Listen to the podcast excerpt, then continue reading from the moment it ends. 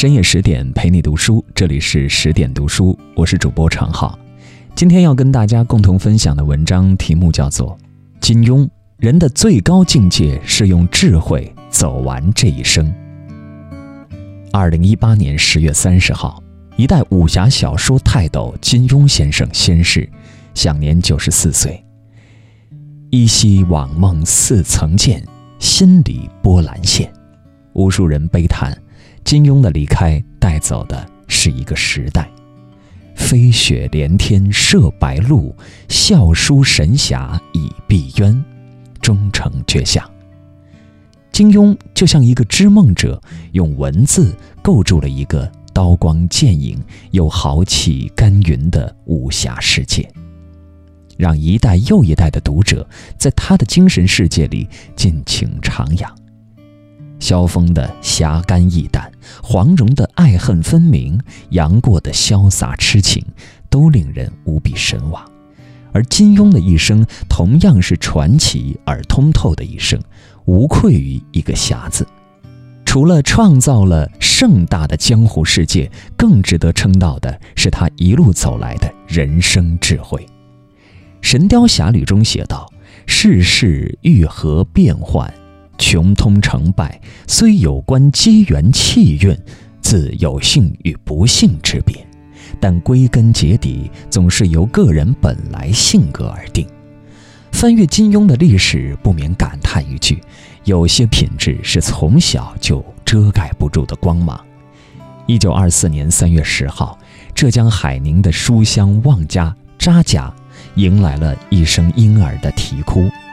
他们给这个新生儿取名叫查良镛，镛者金与庸也。他日后的笔名就由名字拆分而来。家族的操守与文化的熏陶，给了金庸最早的成长土壤。他不但热爱读书、为人正直，还拥有着独立思考的能力。一九三九年，金庸走进了高中的校门。当时他所在的高中有一个可供师生自由发表文章的必报专栏，大家常常畅所欲言。有一次，金庸写了一篇名为《阿丽斯漫游记》的文章，借童话之名讽刺了当时的主任沈乃昌。这一讽刺引起了校方的高度重视。作为惩罚，金庸背上了处分，付出了转学的代价。面对。饱受战火、满目疮痍的祖国，查良镛暗暗下定决心，一定要做个外交官，捍卫民族的尊严。但他的梦想又被自己终结了。一九四四年，举国上下正联合抗日，正在上大学的金庸目睹了残忍的一幕：一群打着爱国旗号的学生正对另外几个学生动粗，边打还边羞辱他们，行为十分龌龊。金庸的侠心顿时被激起了，他不仅上前阻止，在校方那里，他更仗义直言、慷慨激昂地斥责有关人员的不作为。少年意气、赤子之心，换来的却是校方恼羞成怒下的一纸勒令退学书。社会上有太多的成功学教人世故圆滑，宣扬这是一种处世明哲。但在真正的智者看来，不圆滑、不世故、敢于抒发己见、打抱不平的人才更具智慧。因此，人最不可或缺的就是一颗侠心与一身傲骨。侠心并非圣母心，而是一种正气与节操；傲骨并非傲慢，而是一份不妥协与不流俗。世界的进步是一个逐渐的过程。需要处在其间的每一个因子共同作用。面对不公与黑暗，只有足够多的人都站出来，不惧强权，不泯热血，始终拥有自己的独立判断力，始终保持正义赤诚的姿态，那些浑浊才能更快的被涤清。一九五九年，在长城影视工作多年的金庸决定离开。自立门户，在港岛创办了《明报》。彼时的湘江正处于一片动荡之中，对于一份新兴的报纸来说，生存更为不易。为了增加销量，更为了在业界站稳脚跟，金庸可谓卯足了劲儿，不敢有一丝懈怠，在《明报》上连载了一部又一部精彩纷呈的武侠小说。一九六二年，《明报》与当时报界的大佬《大公报》《文汇报》之间曾发生过一场激烈的比战，临危之下，金庸更是奋力而战，他不断释放巨大的精神能量。削衣干食，下笔如有神助。最终，《明报》不仅销量猛增，完胜了竞争对手，迅速提高了知名度。金庸的武侠小说更在压力之下登上了巅峰，达到了高不可攀的成就。不怕重压，不畏挑战，敢于对自己的梦想负责，此谓之勇气与担当。积极进取，勇于开拓，尽心创造，不满足于现状，此谓之胆识与远见。该进的时候，金庸寸土不让。他的知进是一种本领，但他的知退更是一种会悟。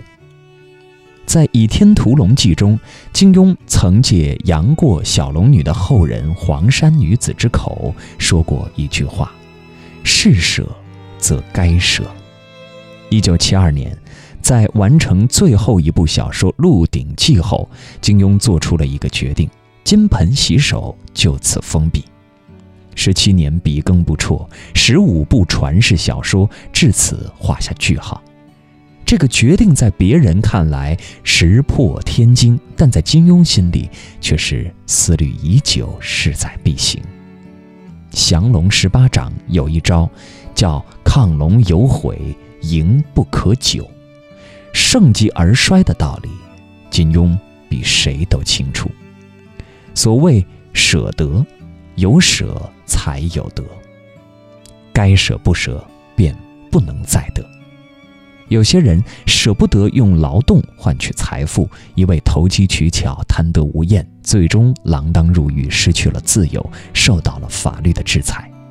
有些人舍不得容颜逝去，拼命寻医问药，沉迷于各种注射剂和填充物，不惜破坏身体，最终失去了自然的美丽与健康。若身后有余忘缩手，眼前无路便难回头。大浪淘沙始到今，时代也永远在往前走。能把握时代脉搏的人是聪明人，而敢于急流勇退的人更是智者。用舍有时，行藏在我，袖手何妨闲处看。过犹不及，登峰造极之后，懂得从容下行，懂得适时转身，是一种淡然而优雅的姿态，更是一种近乎留白的气魄与智慧。常言道：“树大招风。”自第一次发表武侠小说起，外界对金庸及其小说的争论就从未停止过。争论于1999年达到了顶点。这一年的11月1号，著名作家王朔发文痛批金庸小说扯淡、最恶心，列举数大罪状，并将他与四大天王、琼瑶剧以及成龙电影共称为“四大俗”。此文一出，天下震惊，双方粉丝迅速开战，唇枪舌剑，你来我往。随后，战火又蔓延至报界、文坛与学术圈，大批媒体人士、专家学者纷纷撰文表态，各抒己见，双方争得难分难解。但面对王朔与朔粉的诋毁和学者们的批评，当事人金庸却丝毫未大动肝火。事发几天后，年逾古稀的金庸才应媒体要求，在《文汇报》上刊发了回应文章，《不虞之欲》和《求全之悔》，措辞文雅恳切，雍容有礼。他自称从未与王朔见过面，称赞王朔小说风趣幽默，希望能有机会与他相识，还感谢读者对自己的支持。说上天已经待我太好，既享受了这么多幸福，偶尔给人骂几句，命中该有，不会不开心的。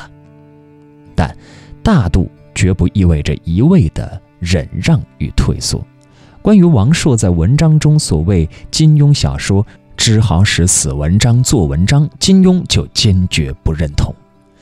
王朔先生认为我的文字不行，我自己也觉得不够精炼，可以写得好些，更生动些。至于王先生说我的文字太老式，不够新潮前卫，不够洋欧式，这一项我绝对不改，那是我所坚持的，是经过大量刻苦锻炼而长期用功操练出来的风格。生活中，我们常常容易陷入两大误区：一是太不把别人的话当一回事儿；二是太把别人的话当一回事儿。太不把别人的话当一回事儿的人，自以为是、骄傲自大，迟早会在生活的风浪里折戟沉沙；但太把别人的话当一回事儿的人，活得太累，失去自我同样是寸步难行、得不偿失。